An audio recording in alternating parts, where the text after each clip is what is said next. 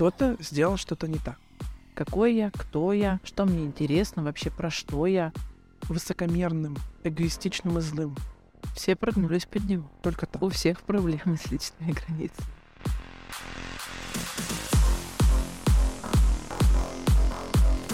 Ну что, дорогие друзья, всем добрейший денечек или добрейший вечерочек или доброе утро. Мы врываемся в ваши прекрасные слуховые аппараты или уши. И сегодня мы с вами будем снова говорить про стереотипы общества, снова говорить про психологию, но не абы как. Вы знаете, что ко мне приходят всегда самые крутые, самые лучшие эксперты. И у меня в гостях Алла Курганская, психолог. Алла, привет. Привет, Паш. Алла, спасибо большое, что пришла. Скажи, как твое настроение? Хорошее, но я немножечко волнуюсь. Не волнуйся. Как твое ментальное здоровье? Можно ли вообще дать ему оценку? Сейчас я думаю, что мое ментальное здоровье такое весьма положительное на хорошую пятерочку, потому что в моей жизни есть еженедельная психотерапия. Отлично. Как ты думаешь, а современный человек в 21 веке должен посещать психотерапию или психолога еженедельно или чаще или меньше? Ну, я скажу, что это по желанию, потому что делать это как-то насильственно, это, наверное, будет насилием над человеком, да? Или, как очень часто бывает, близкие говорят, я хочу отправить своего мужа, своего ребенка, свою маму к психологу. И если запроса у клиента нет, естественно, никто в психотерапию не идет. Но мы сейчас все очень становимся осознанные, у нас уровень восприятия мира изменяется, мы становимся более образованными, и я правда так думаю, что сейчас общество стало более образованным. Соответственно, появляются другие потребности, потребности совершенно другого уровня. И если у нас там какие-то первоначальные желания закрыты, то, естественно, следующее, на что мы обращаем внимание, это на самого себя. Какой я, кто я, что мне интересно, вообще про что я. И это изучение самого себя, оно является очень увлекательным. Поэтому к психологу ходить, хотя бы попробовать, наверное, рекомендуется всем. Я всегда говорю, это потрясающее время, когда вы час в неделю говорите о самом себе это еще и невероятно приятно, помимо того, что это полезно. Слушай, навела меня на одну мысль. Я недавно читал книжку, и там было написано, что человек сам с собой в течение суток находится в кровати и ложится спать со своей головой, со своими мыслями. Ты согласна с этим высказыванием? Да, согласна, потому что, ну и при этом мы еще и успеваем в телефон смотреть до последнего, пока уже там нам телефон не подскажет, пора ложиться спать, или сосед по кровати не пихнет нас локтем. А так вот есть, да, 5 минут. Возможно, кто-то еще уделяет время наедине с собой, кто занимается медитацией. Это тоже сейчас очень такая популярная практика. 10 минут, 15 минут. А так, да, мы, конечно, заняты чаще всего мыслями о других, чужими проблемами, своими проблемами, и времени на самого себя нет. Хорошо. А сколько лет ты в психологии уже? Пять. Скольки людям ты помогла за пять лет? Считала? Нет, вообще нет. Ни разу не задавалась. Э, первый год мне это было очень интересно. Я вела подсчеты. Мне как-то хотелось больше, больше, больше. Последний год я практически ухожу из консультирования, то есть это очень редкие консультации. И сейчас это оценивать очень трудно, потому что большинство людей, которым я помогаю, все-таки находится у меня в пространстве клуба смысла. Да, это был следующий вопрос. Вот. И там... Давай пару слов тогда про клуб смысла сразу. А, клуб смысла — это собрание лекций, их сейчас около 170, они постоянно пополняются на различные темы. Там есть детская психология, есть сепарация, отношения взрослых детей и взрослых родителей, отношения мужчины и женщины. Даже есть лекции по дизайну человека на таком любительском моем уровне. Там очень-очень много. И про личные границы, и про деньги, и про убеждения. Естественно, человек, когда заходит, там есть вступительный взнос, он платит, и на месяц ему доступна полностью эта библиотека. То есть это все наработки там за последние, ну, наверное, три года я записывала эти лекции. Не думала, что это тогда выльется в клуб смыслы и будет такой формат. Но сейчас это очень удобно. И есть чат, в котором люди, я всегда говорю, могут написать мне в любой момент, и я отвечу. Какая ты считаешь самая лучшая лекция, записанная из 170? Это интересно, потому что меня, когда люди отмечают в отрывках лекций, я смотрю эти лекции, говорю, о, это я говорила? Это, это я? Ничего себе. У меня такое, ну, может быть, такое мышление. Я готовлю материал, я его выдаю, и через какое-то время я напрочь забываю. То есть мне нужно постоянно впитывать новое. И вот есть люди, которые продают, например, один и тот же продукт. Да, у них одна и та же специализация. Я так не могу. Мне нужно узнать, переработать, выдать. Поехали дальше. Узнать, переработать, выдать. И каждая лекция перед тем, как выйти в эфир, или каждый продукт перед тем, как предстать перед людьми, это самый любимый ребенок. Это вообще. И вот сейчас у меня стартует интенсив по сексуальности, и я думаю, ой, вот это будет лучше. Я так думаю каждый раз. Ну а если вот какая из всех если мы берем сексуальность, интенсив, вот из прошлого какая больше всего отложилась, и ты ее помнишь? Наверное, я назову лекцию сепарации, где я говорила о том, как вообще принять родителей и как относиться к родителям. Если нет недопонимания, если многие говорят, я там ненавижу своих родителей, как их можно принять. Вот мне кажется, что когда я говорила про образ мамы, про образ папы внутри нас, про то, что вообще принятие родителей это нужно для нас самих, а не для того, чтобы выстроить с ними отношения. Наверное, вот это. Когда я вообще задумала записывать этот подкаст про стереотипы, я для себя думала, что же такое стереотип вообще? Читал много, и я сделала такую вот сводку, и мысль у меня осталась такая, что стереотип — это нарушенные личные границы. Так вот вопрос, что это такое за чудовище эти личные границы? У каждого из нас есть личное пространство. Каждый его оценивает по-разному. Кто-то 10 сантиметров от себя, кто-то метр от себя. Для кого-то нормально взять телефон своего партнера, для кого-то это ненормально. Личная граница — это то, когда мы говорим людям «стоп». Вот так со мной нельзя. Вот это мне не подходит. Это история про то, что я сохраняю себя посредством того, куда не допускаю людей. Как понять, когда иногда вот я лично не могу понять, что моя граница нарушена, и там уже через какой-то период времени я такой, ага, кто-то сделал что-то не так. Мне тогда было уже некомфортно, но я это не понял. Вот когда понять, что твою границу нарушают? Ты сейчас ответил на этот вопрос, когда вам становится некомфортно. И самое главное, что в нас зашито, что нам помогает отстаивать себя личные границы, это злость и агрессия. Вообще каждый раз, когда вы начинаете злиться, вас что-то бесит, раздражает, или вы начинаете чувствовать вот эту волну внутреннюю. Потому что агрессия, она же очень сильна по энергии. Так придумано природой, чтобы в нас что-то поднималось внутри для того, чтобы защитить себя. Давай вот я собирал сводку, мне было интересно, какие именно вот, может быть, типы или классы личных границ, или как это проявляется, вот нарушение. Я выбрал самые вот, наверное, три главные. Это личные границы нарушены всегда между начальником и подчиненным, зачастую, что подчиненный никогда не может сказать, это не входит в мою должностную инструкцию, я не умею это делать, я этому не учился. Следующая граница — это телефон, что самая частая проблема — телефон. И третье тоже часто, когда мужчины, зачастую почему-то это в странах СНГ прослеживается, вопрос про сексуальность. Они почему-то обязаны, что женщина должна быть доступна как-то вот именно в этом вопросе. Вот ты за свою практику с какими личными границами, с нарушенными встречалась? Самое популярное, с чем приходит, это телефон. Женщины, правда, приходят и говорят, ну как, предшествует телефону чувство ревности. Я ревную, я подозреваю, я не доверяю. У меня руки сами по себе тянутся к телефону мужа. А приходили женщины, которые говорят, меня раздражает, что мой муж ревнует. И... Да, да. да. То есть это двухсторонняя проблема. Да. Мы не можем выделить личные границы, нарушенные женские и мужские. А это на самом деле история какова? То есть какова? Ну и слово. ну ладно. История в чем? Если твои личные границы нарушают, то это в первую очередь говорит о том, что они у тебя не выстроены. А если они у тебя не выстроены, то значит и ты, ну, ты через такой этот заборчик мнимый перешагиваешь. То есть история про то, что мои границы никогда не нарушаются личные границы человека, который сам их не нарушает. Хорошо. Как понять, что они у тебя выстроены или как их выстроить? Вот пример. Ну, самый простой алгоритм есть, что-то происходит в вашей жизни. Например, вы взаимодействуете с человеком, вы чувствуете, что он перегибает палку, вам это не нравится. Первое, что вы должны сказать, мне это не нравится.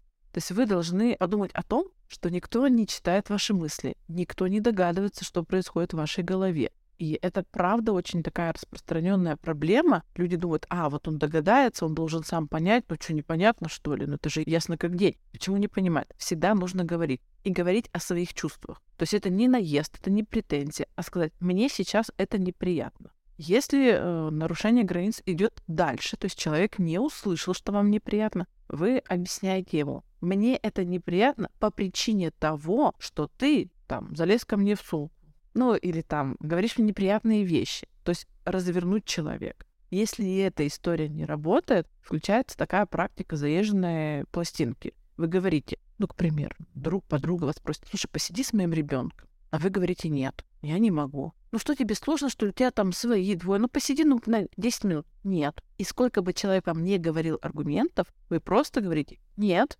нет, нет, нет, нет, нет. То есть это прямо выстраивание такого нет. Никаких там «давай не сегодня», «давай не сейчас». Ну, то есть это всегда будет уже про то, что вас можно прогнуть. И если нет, не работает, вы просто выходите из этого взаимоотношения. Ну вот смотри, тогда привожу такой пример. У меня есть э, моя близкая очень подруга. Я ее как друга терять не хочу вообще абсолютно, но она всегда нарушает личные границы в компании. Неосознанно. Я понимаю, что это неосознанно, не специально, нет умысла. Она просто в общей компании может высказать некоторые мои секреты может быть, не секреты, я не говорю, что у меня какие-то есть тайны от общества. Например, как-то меня скомпрометировать в обществе. Я раз обозначил, что мне нравится два, три, попросил. Но она это делает, а потом, когда понимает, приезжает домой, пишет, извиняется. Вопрос в том, что личная граница ведь нарушена. Я вот для себя решил, что я просто приму ее вот такой, что она нарушила, я только ей разрешаю нарушать эту границу. Правильно ли просто принимать человека, который нарушает границы, либо неправильно? Ну смотри, твоя подруга, когда приезжает домой, она же осознает, что она сделала. Угу. То есть человек это осознает, признает, но так как от тебя не следует никаких жестких действий, человек начинает думать, значит, так можно. Ну, ты сам сказал, да? Ну, для меня, в принципе, я как бы тут могу так это согласиться на это. Ну, потому что, э, чтобы ты понимала, на, на протяжении трех лет, почти каждый раз, я всегда говорю, я пишу, я даже угрожал, что если ты будешь делать так, я буду точно так же говорить, компрометировать тебя в профессиональном сообществе, в твоих взаимоотношениях с друзьями, с молодым человеком. То есть, понимаешь, я уже даже угрожал. То есть я думал, что как-то ведь я даже так пытался отстоять свою личную границу. Паш, смотри, чтобы угрозы работали, их нужно, это вообще прям самая такая крайняя степень, да, чтобы угрозы работали, это когда, ну, личная граница — это некое наступление, да, соответственно, мы чаще всего либо прогибаемся, либо начинаем агрессировать в ответ. Так вот, угрозы, они начинают работать в том случае, когда человек сам верит в свою угрозу. Mm-hmm. То есть он говорит, так, Зая, это был последний раз, если такое еще раз повторится, мы с тобой перестаем общаться. И ты в это должен сам поверить. То есть это должно быть таким железобетонным мнением. И это будет огромный рост как для тебя, так и для твоей подруги. Хорошо. А еще есть такой пример. Я считаю, тот человек, который нарушает личные границы, и все вокруг его принимают, обозначается таким словом. Но он такой. Может быть, потом я очень часто прослеживаю, что вот я говорю, слушайте, ну меня не устраивает, что там, допустим, Иванов Вася опаздывает всегда на встречи. Опаздывает систематически. Всем это не нравится. Но вся компания мне твердит, но он такой. Или кто-то звонит, всегда звонит ночью, и мне говорит, но он такой. Я говорю, но если я обозначаю, что вот мне не нравится, 20 людям в компании не нравится, а человек продолжает делать, вот момент, ну он такой, это ведь все прогнулись под него, или человек уже просто не переделать? Все прогнулись под него. Только так. У всех проблемы с личными границами. Ну вот смотри, я привожу пример. Меня раздражает очень сильно опаздывание. Я допускаю всегда 15 минут. И если я назначаю встречу, или мы с друзьями собираемся, и кто-то не приходит, я встаю, ухожу. Я не жду долго. Но при этом я очень хочу с ними пообщаться, находиться там, но я не могу переступить через свой принцип. Это принципы и личная граница, вот замыленное у меня понятие. Это история про то, что я выбираю себя. Если ты не выбираешь меня, не выбираешь прийти вовремя, то я тоже буду выбирать себя, а не наши взаимоотношения в каких случаях человеку, для человека благоприятно прогнуться и разрешить нарушать свои личные границы? В каких случаях? Ну, наверное, нарушать ни в каких, потому что это правда про предательство себя, да, но личные границы у здорового, психически здорового человека, они гибкие. То есть это не то, что вот так, ну нет и все. Ну вот, вот ну, ну, ну нет и все. Мы же это с незнакомыми людьми, да, с какими-то прохожими, у нас очень жесткие границы да, там, если к тебе подойдет какой-нибудь мужчина неприятного, да, с перегаром, и начнет там говорить, Паша, подай на похмел, да, ну не Паша, он не будет знать твоего имени, подай на похмел, ты же не будешь там, ой, а я тут его не обижу, ой, вот, нет, ты там пройдешь мимо, там максимум одна фраза. Чем ближе к нам человек, тем у нас гибче с ним личные границы. Тем больше мы позволяем, тем больше мы... Это э, история про то, что это близость близости, в интимных отношениях, куда мы отнесем и любовь, и дружбу, там правда есть момент некого слияния. Поэтому личные границы, они там очень такие гибкие. но они всегда имеют предел. Согласишься ли ты с тем, что люди всегда находятся в какой-то зависимости, ну, там, в дружбе, в отношениях, в работе, и личные границы, они тоже могут находиться в зависимости. Да, у нас очень много людей, которые находятся в зависимости. Я даже скажу, что это не зависимость. Это когда люди путают любовь и слияние, да, как это говорят. Когда мы с тобой одно целое, мы с тобой вместе все делаем, а вот если я, то и ты, а вот мои чувства — это твои чувства, а твои чувства — это мои чувства. И мысли у нас с тобой одни на двоих. И ты должен догадаться, что у меня в голове. Если не догадался, не любишь. Или если я там что-то сделал не так, то у меня огромное чувство вины, что я там тебя чем-то обидел. Отсутствие или неумение сказать «нет», обозначить свою личную границу — это проблема из детства? Да. Ну, это вообще у нас такая проблема, я бы сказала, даже проблема менталитета. Ну, то есть, если вспомнить там, 80-е, 90-е годы, да, это общежитие, это коммунальные квартиры, это когда бабушка, папа, мама, брат, сестра там в двухкомнатной, однокомнатной квартире. Я, например, помню в своем детстве, там у нас были деревянные двери, нормально было не закрыть дверь в квартиру, когда там к тебе кто-то придет. Это такая история, знаете, коммунистическая еще. Для нас это было нормой тогда. Как долго будет это в нашем обществе еще? А уже все, это уходит. Люди начинают, во-первых, сейчас наступает эра индивидуализации. Каждый как будто сам за себя, каждый уже собой разбирается. Раньше же почему люди жили в таких условиях, почему не было личных границ?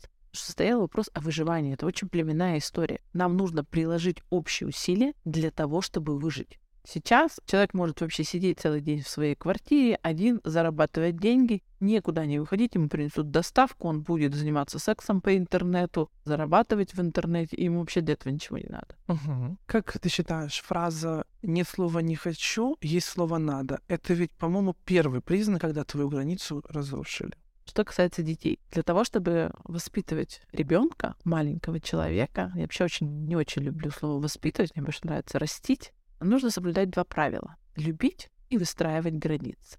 Ребенок должен понимать, меня здесь любят, но есть та грань, за которую ай-яй-яй. И дети, они... У нас сейчас некий такой культ детей, что у нас там все их... Мы чуть ли не в попу целуем, не говорим, ой, лишь бы не причинить детям какую-то лишнюю травму психологическую. И когда мне пишут, а вот ну, что-то неправильно с ребенком общается, ведь будет травма. А я вот тут накричала. Я говорю, стоп, Уважаемые родители, мы живем свою жизнь, и дети приходят в нашу жизнь, и они должны подстраиваться под наши правила, под те границы, которые выстроены уже в нашей семье. И если мама сказала, я заколебалась и ушла в ванну, закрылась, а папа зашел в туалет с телефоном на полчаса, то это не надо к ним долбиться.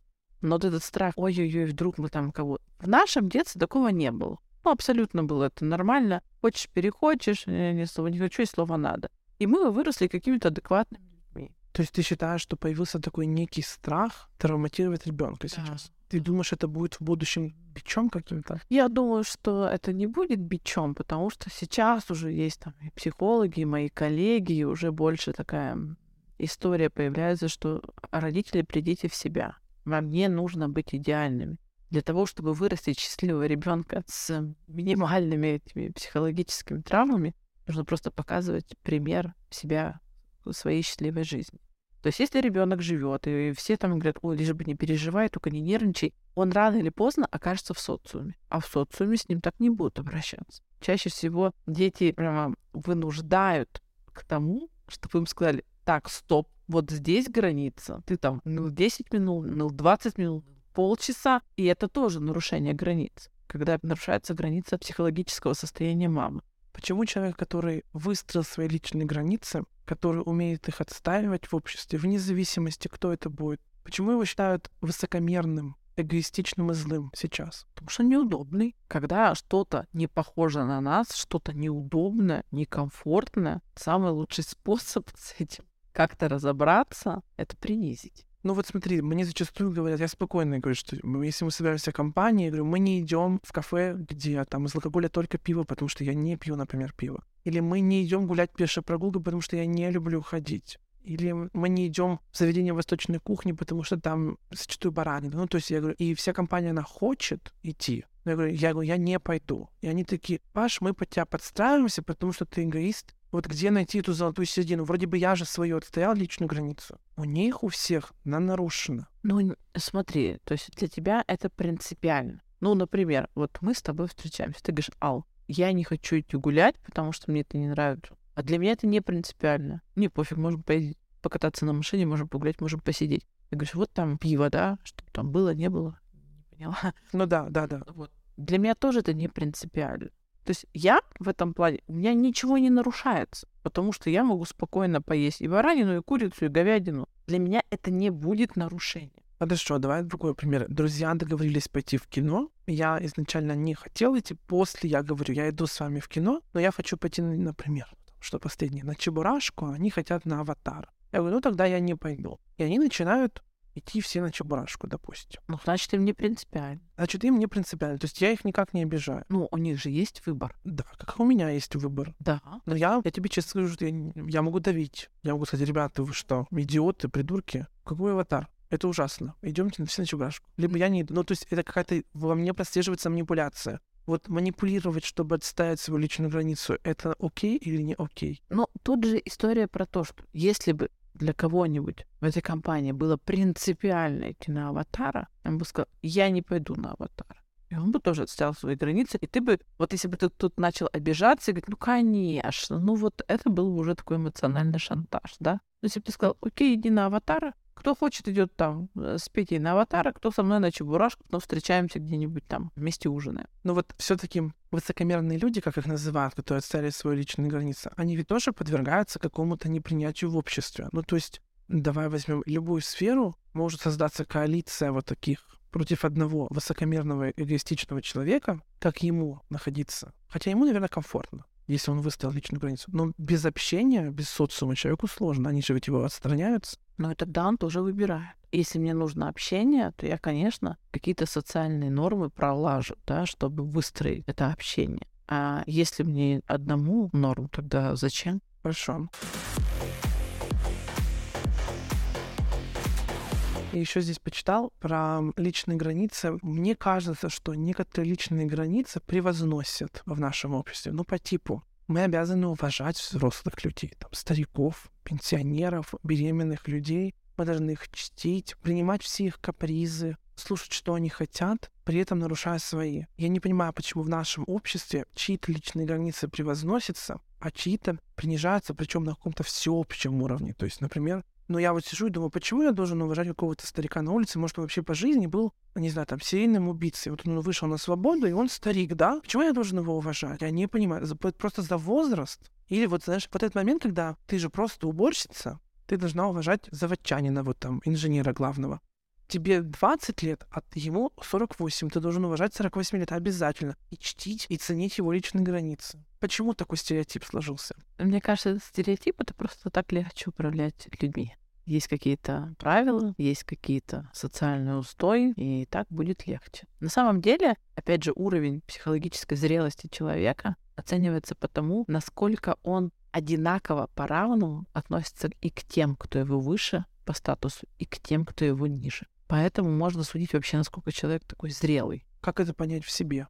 Когда ты идешь и говоришь уборщице «Доброе утро, как у вас дела?» И идет твой там биг босс какой-нибудь, ты говоришь «Доброе утро, как у вас дела?» То И есть у те- и у тебя при этом ничего внутри там не, не трепещет, или ты там как-то не думаешь, что ой, тут не, не зашел ты до этой уборщицы. Тебе ровно со всеми людьми любого статуса. фраза, цитирую, чтобы нарушить личную границу, люди навешивают ярлык. Почему кому-то можно нарушать личные границы, кому-то нельзя? Почему кому-то можно отстаивать личные границы, а кому-то нельзя отстаивать личные границы? Вот. Потому что с кем-то можно, а с кем-то нельзя. И чаще всего, если ты жертва, то с тобой так можно.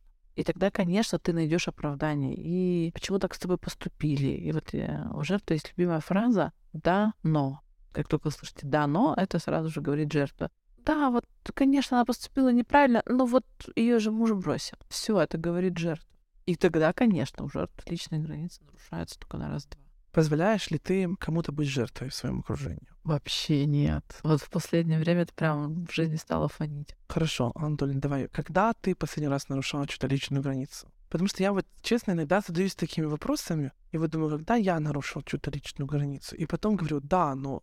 Я знаешь, как отслеживаю, когда у меня что-то происходит не так с личными границами? Вообще самый такой маркер — это когда мои личные границы нарушают. И вот когда что-то происходит такое в жизни, кто-то там взял мою вещь без спроса, кто-то там что-то мне сказал, я начинаю сразу же говорить, так, алло, что с границами? То есть, когда нарушили твои, ты понимаешь, что ты тоже чего-то нарушила, да? Да, То есть, как да. бы эффект бумеранга такой, Да. ты тоже... Ой, это круто.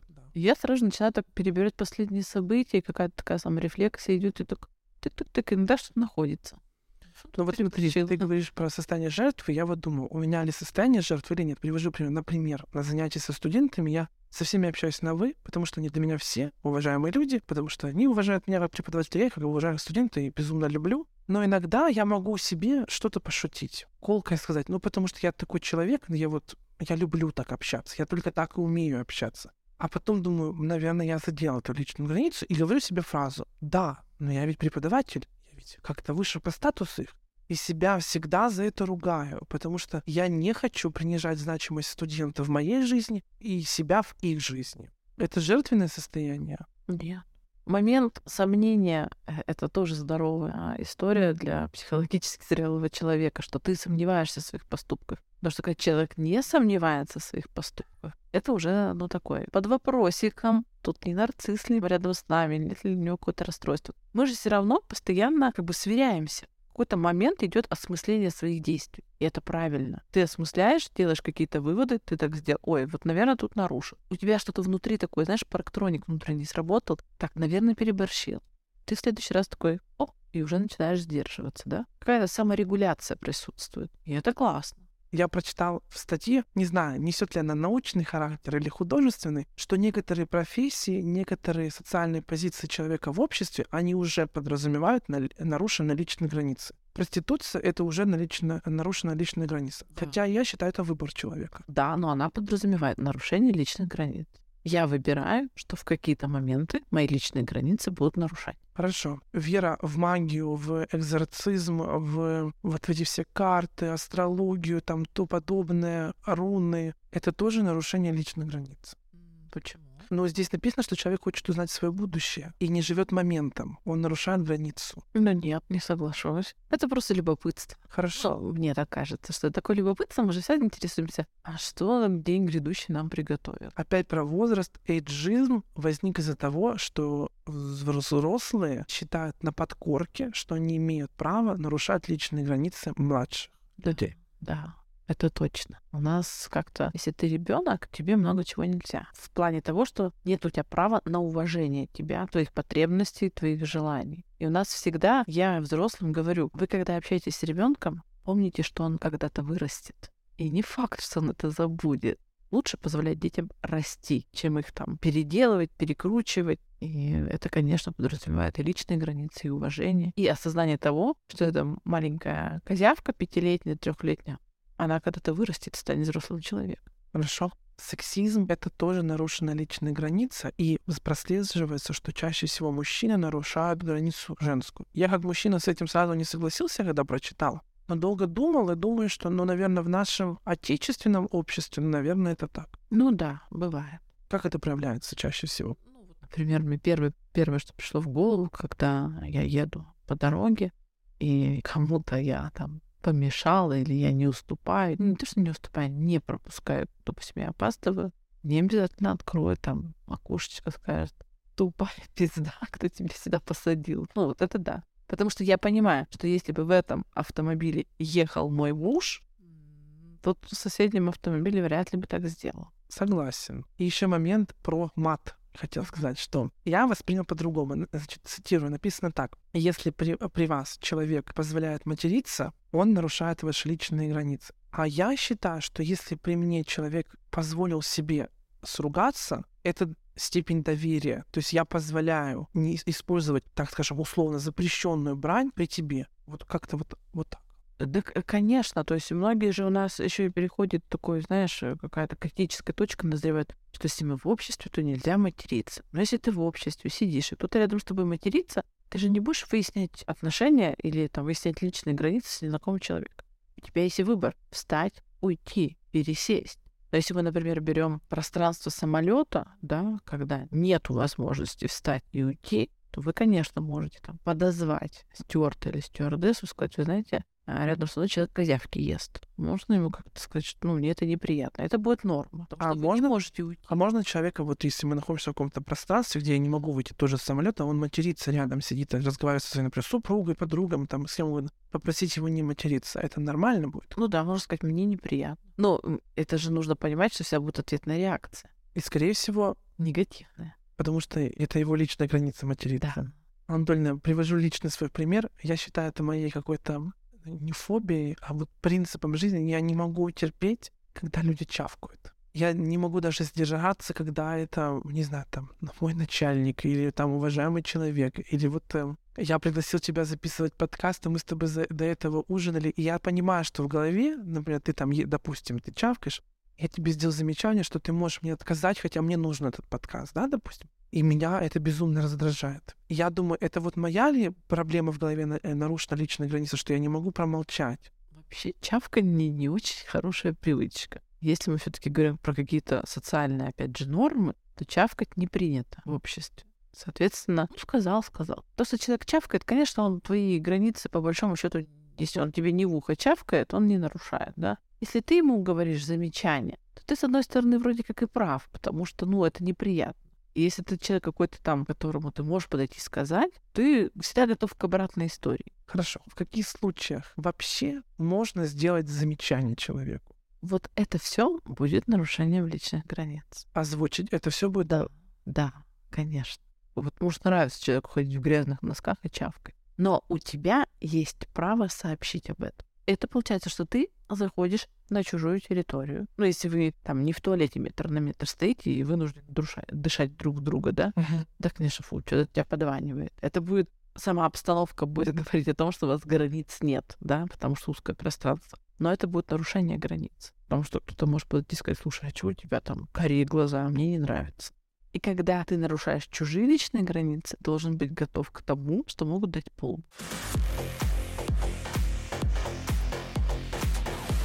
Анатолий, скажи давай совет, как самостоятельно справиться с тем, что нарушает твои личные границы, и человек это понимает. Самое главное, что нужно сделать, прям садитесь, если практика, и напишите список. Первая колоночка — незнакомые люди.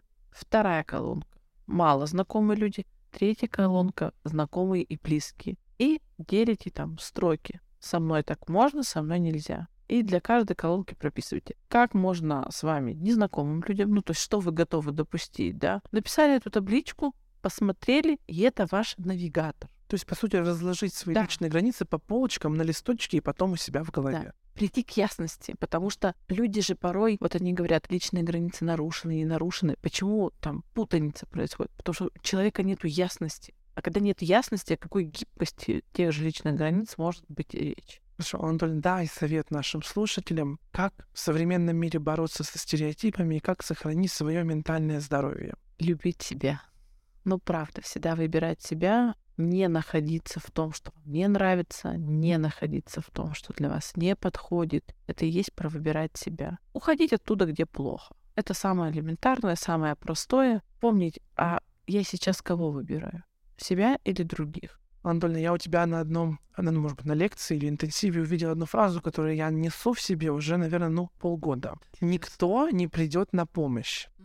Расшифруй ее, пожалуйста, что она значит для нас. Это про психологическое взрослого человека. Я вообще очень много транслирую себя в блоге и вообще в своей работе о том, что нам всем нужно психологически повзрослеть. Каждый человек должен уметь позаботиться о себе в финансовом плане, в эмоциональном плане и в психологическом плане. Если мне плохо, никто не придет, если я не попрошу о помощи. Если у меня там есть какой-то недостаток какой-то любви к себе, заботы, никто не должен мне ее додавать. Я также либо должен об этом сказать, попросить. То есть все, что касается меня, я должен о себе позаботиться. И только потом уже ждать помощи. Алла, Спасибо большое, что ты уделила нам столько времени. Мы с тобой прекрасно пообщались. Я думаю, что кому-то мы точно поможем, у кого-то что-то отзовется, может, кто-то что-то напишет или спросит. Огромное спасибо. Низкий тебе поклон. Пожалуйста, мне тоже было очень приятно пообщаться с тобой. Ну что, дорогие друзья, на этом мы с вами послушали, что такое личные границы, как они проявляются, как их отстаивать, когда их нарушают и что с этим делать. Вам спасибо большое, что вы дослушали до последней секунды. Всех благ, любите себя и будьте ментально здоровы. Пока-пока. Свидания.